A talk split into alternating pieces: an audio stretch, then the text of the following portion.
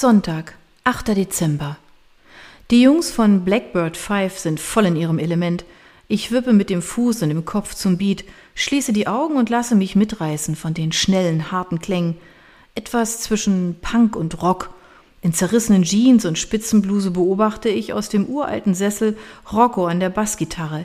Er hat mich reingelassen, trotz der abschätzigen Blicke der anderen Bandmitglieder.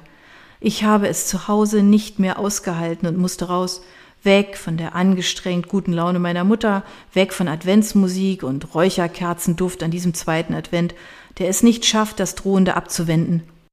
Zähneknirschend haben die anderen zugestimmt, dass ich bei der Probe anwesend sein darf, aber nur, wenn ich völlig unsichtbar bin und den Mund halte, wie Gregor der Drummer mich gewarnt hat.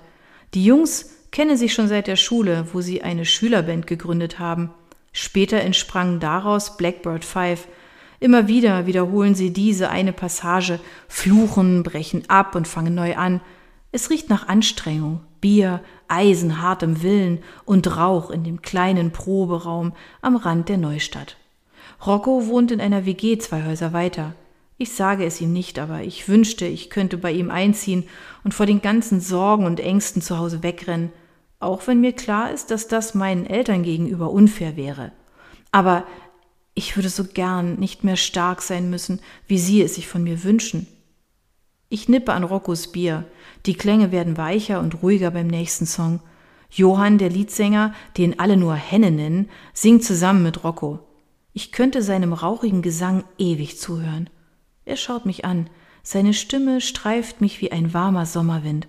Ich bekomme Gänsehaut und schlucke.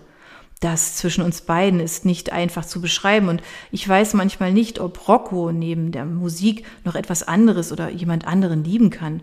Jemanden wie mich. Mal ist es leicht und unbeschwert und dann wieder kompliziert. Wie Marshmallows gespickt mit Reißzwecken. Die Jungs machen Pause, trinken Bier am anderen Ende des Raumes und machen Witze. Es klemmt in meiner Hosentasche. Ich ziehe das vergilbte Foto heraus und betrachte es.